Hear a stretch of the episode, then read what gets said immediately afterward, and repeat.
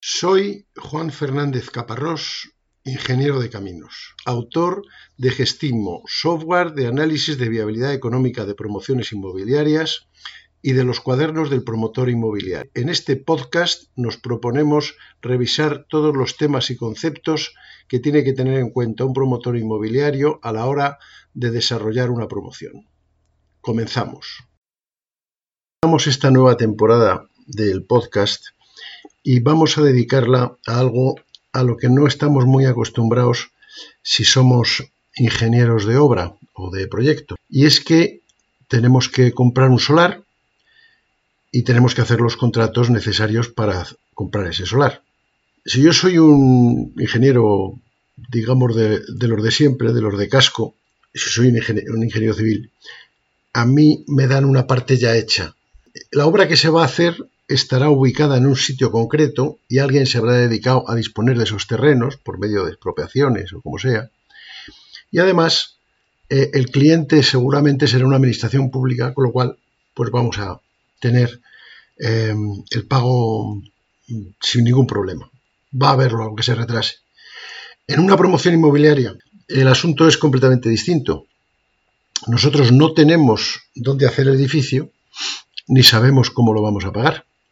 Por lo tanto, una primera parte fundamental es eh, la búsqueda del solar, dónde vamos a hacer esa promoción y también eh, en otra temporada cómo vamos a disponer del dinero necesario para poder eh, llevar a cabo esta, esta promoción. Esto también lo vimos en la anterior, pero lo veremos más en detalle cuando hablemos despacio de la, de la hipoteca.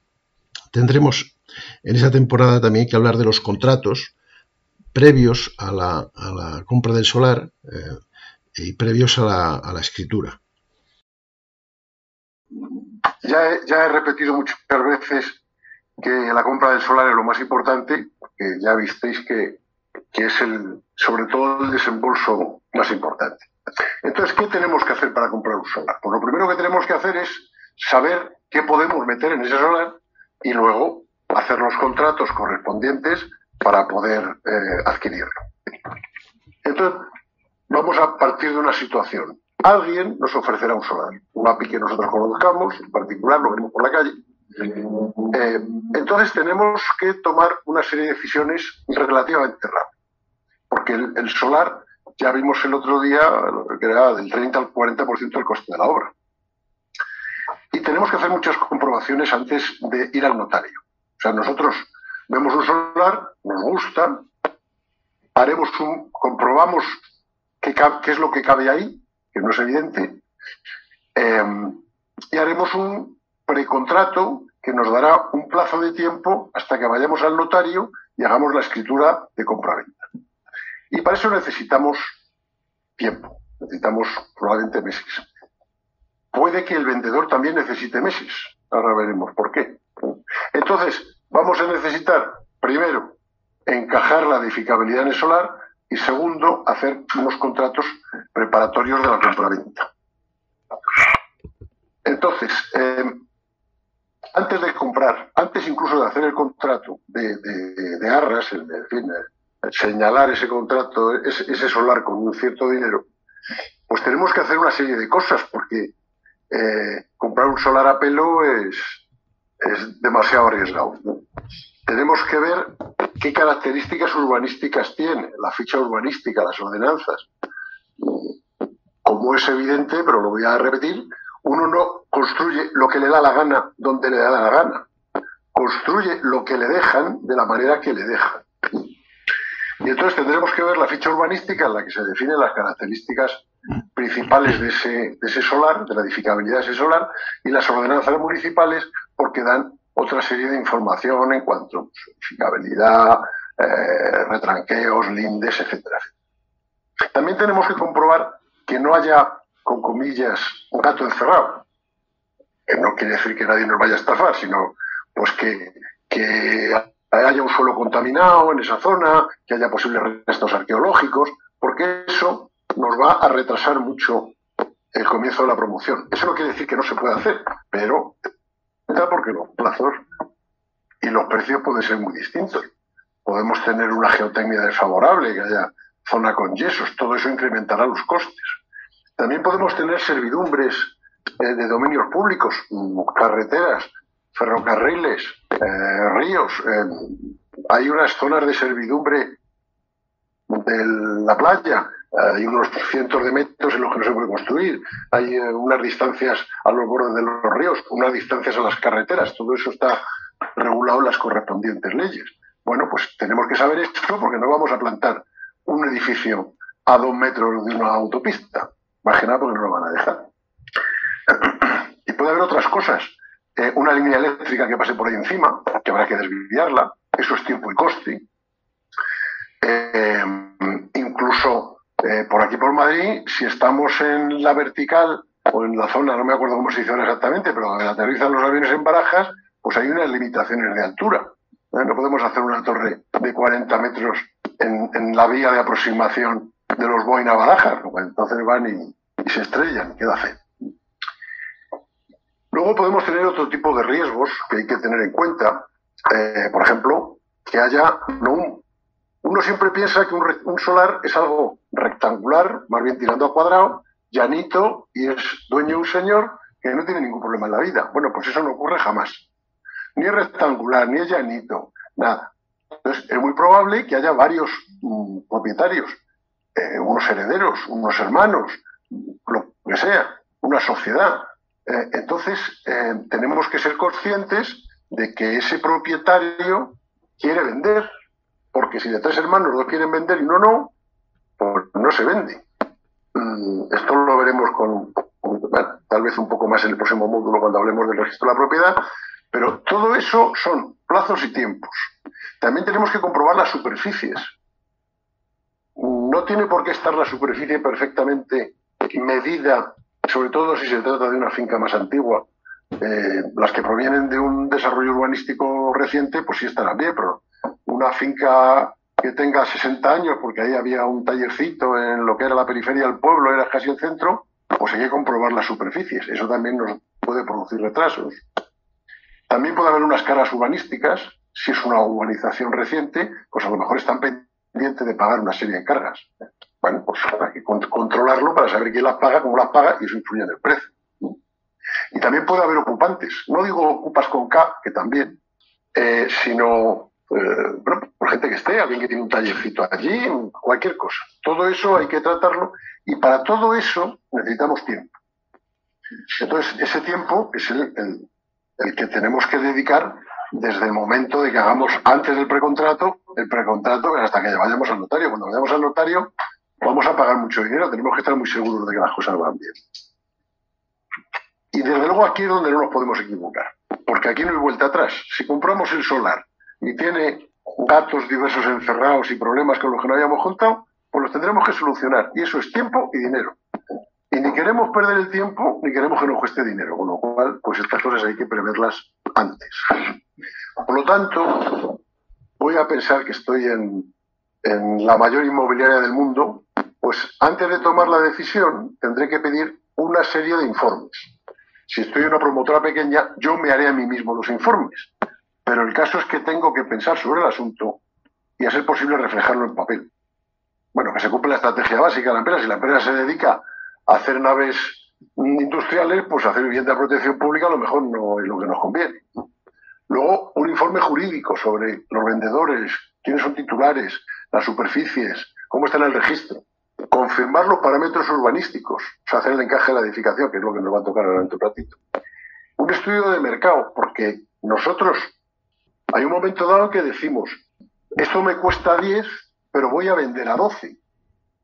Me cuesta 10 porque el solar me cuesta 3 y voy a vender a 12 porque he hecho un estudio de mercado y sé que esa edificabilidad que tengo, que se vende a esos metros cuadrados, pues se puede vender en 12. Si no sé eso, pues es como si me tirara por un barranco sin paracaídas.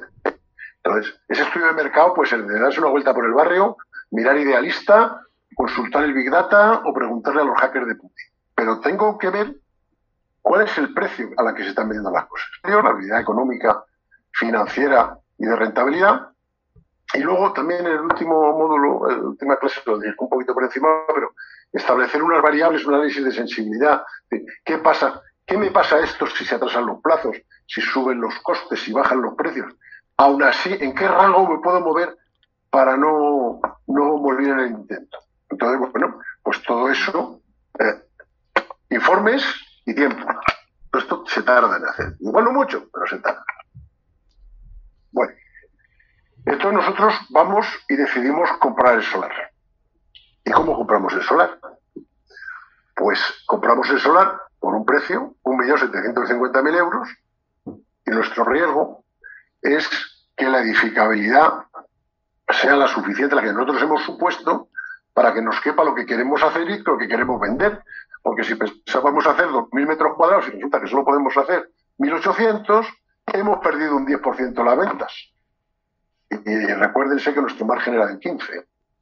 Vamos a hacer todo lo que pensamos hacer, estamos comprando más caro de lo que debemos. O sea que... Otra manera de comprar es, esto es el 99, bueno, no, el 85% de las ventas, de las compras de solar a tanto. Tanto es, ya está. Otra cosa es que yo internamente haya hecho todas mis cuentas que no las tiene que conocer el, vendedor precisamente. Pero puede ser un vendedor que tenga una cierta experiencia y entonces diga, oiga, yo no le vendo esto a dos millones, se lo vendo a 500 euros de metro de repercusión por metro cuadrado eh, edificado sobre rasante. Bien, si sé lo que se ha edificado sobre rasante, lo multiplico y me sale un importe. Pero ahí además tengo que ir a discutir con el comprador, eh, perdón, con el vendedor, porque yo diré, es que a mí me sale 1850 metros. Y él dice, no, no, la ficha urbanística pone 2000. Y ya es que no cabe porque es muy estrecho, porque hay una pendiente, porque la vida es muy dura.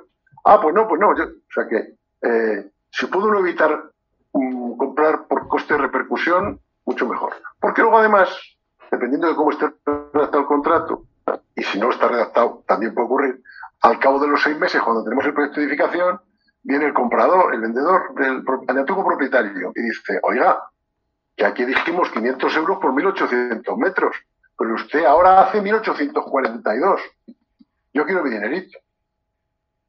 O sea que esas cosas también hay que tener un poquito de cuidado. Yo no soy partidario, sino que más remedio poniendo muchas restricciones y muchas limitaciones.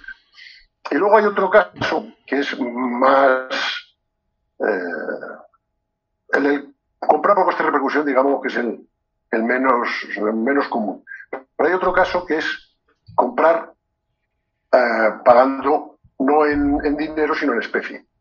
O sea, a mí me das el solar y yo lo que te doy es el 30% de la vivienda. Es el, el sistema de aportación o de permuta que tiene sus matices y que hay que tener cuidado con él.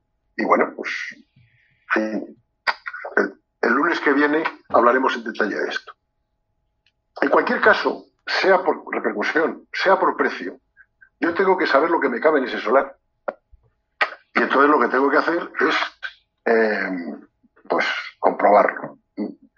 Eh, antes, hay un periodo, hay un periodo en el que alguien me dice, mira qué solar más estupendo, yo voy a verlo, me miro la ficha urbanística, me miro las ordenanzas, todavía no he firmado nada, ahí me estoy arriesgando a que venga otro y haga el, contrato, el precontrato correspondiente. Pero bueno, hay un tiempo en el que yo tengo que, ver la cosa. Y parece obvio, pero hay que ver, hay que visitar el software. Yo comprendo que ahora mismo Internet, Google Maps, en fin, el blockchain, usted se coge, se planta con el coche en la puerta del solar y se da una vuelta. Porque tiene que ver lo que hay por los alrededores, pero verlo de verdad, no en una foto no en un 3D, verlo de verdad, pasearse por allí, por la zona, ver cómo está de tiendas, de bares, de colegios, si hay mercadona, si no hay mercadona, si se está cayendo todo a cachos, si no se está cayendo, si están haciendo muchas obras y muchas grúas, si aquello parece que lo abandonaron hace 20 años. Tenemos que ver cómo es el entorno físico-social topológico orgánico, como queráis llamarlo, de los alrededores. Y eso se sabe mucho. Yendo allí, tomas una caña en el bar de al lado. Suponiendo que vaya un, bar, un bar al lado. Porque si no hay un bar al lado y el primer bar está a 5 kilómetros, bueno, también es una característica a tener en cuenta. Y tengo que hacer un estudio económico importante. Hay una regla por ahí, había una regla que era la del tercio, eh, pues eh, antes de la crisis, ahora puede que sea el cuarto. Decían, hombre, pues esto se vende a 3.000 euros por metro cuadrado, pues el solar se... Yo he visto tasaciones así, que me han dado mucha vergüenza, porque han cobrado por ello. Hay que hacerlo bien y luego comprobar si cumplimos. Ahora la regla del tercio no tanto, depende de los sitios, pues es la regla del cuarto. Es decir, si vendo a 3.000, pues a 7 por 4, 28, a 750. Puedo comprar el, el solar. Cuando digo 750, quiero decir euros por metro cuadrado edificado sobre rasante. Pero bueno, entonces, nuestra labor principal es saber qué cabe ahí y pagar en consecuencia. Aunque yo luego vaya al comprador y le diga un millón ochocientos. ¿Y por qué? Pues porque sí. Pues me hace ilusión, es lo que tengo en la cuenta ahora mismo, ¿no? Yo he hecho unos estudios tremendos.